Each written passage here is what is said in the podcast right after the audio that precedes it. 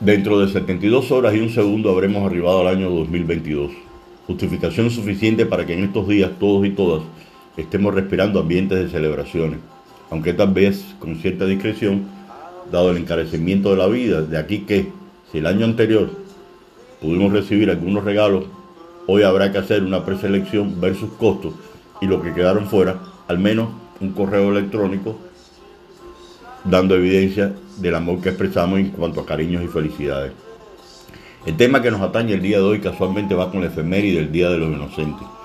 Tradición que según cuenta la historia tiene sus orígenes en la matanza terrible de niños que ordenó el rey Herodes con el objetivo de asesinar al niño Jesús, apoyándose para ello los reyes magos, Melchor, Gaspar y Baltasar, a los que les pidió que fueran a adorar al niño y que al regresar le informaran en dónde estaba exactamente.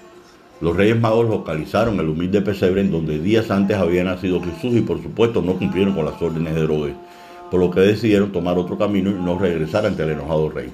Por otros, es considerado una fiesta popular de origen pagano, entiéndase persona que adora a varios dioses o imágenes, especialmente en la antigua Grecia y Roma. También se aplica a la persona que no cree en la doctrina, doctrina cristiana.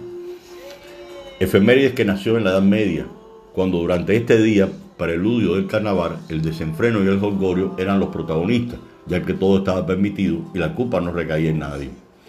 ¿Qué suelen hacer las personas en este día? Consiste en el envío de noticias mediante correos electrónicos, a través de las redes sociales, por supuesto falsas, haciendo uso de diversos medios, u otros medios y sobre todo aquellos que no recuerden posiblemente la efemérides como tal. Resulta agradable la broma, si bien todo es relativo, a veces hay quienes se pasan un poquitico anunciando que falleció un familiar querido y lo que provocan de forma indirecta que fallezca la persona que recibió la broma. Pues sí, es muy, muy pesado. Aspecto que raya en muchas ocasiones en el humor negro, donde se suele ser sarcástico, es decir, un humor dirigido al cuestionamiento de situaciones sociales que generalmente suelen ser evidencias mediante la sátira. Otros casos, a modo de ejemplo, suelen ser las grandes tragedias, las normas sociales, el sexo, los asesinatos, el suicidio, las enfermedades, la pobreza, la locura, el terrorismo, la drogadicción, la violación, las discapacidades, la guerra, la religión, la política, etc. Pero representados en forma cómica. Luego, cuidadito en el momento de gastarle una broma a alguien, piénselo bien, no vaya a ser que fin de año se lo eche usted a perder. Antes de concluir, deseo expresar, y no es broma alguna, ni tampoco una inocentada, el desearle un feliz y próspero año nuevo. Mucha salud a usted y a sus familiares y amigos.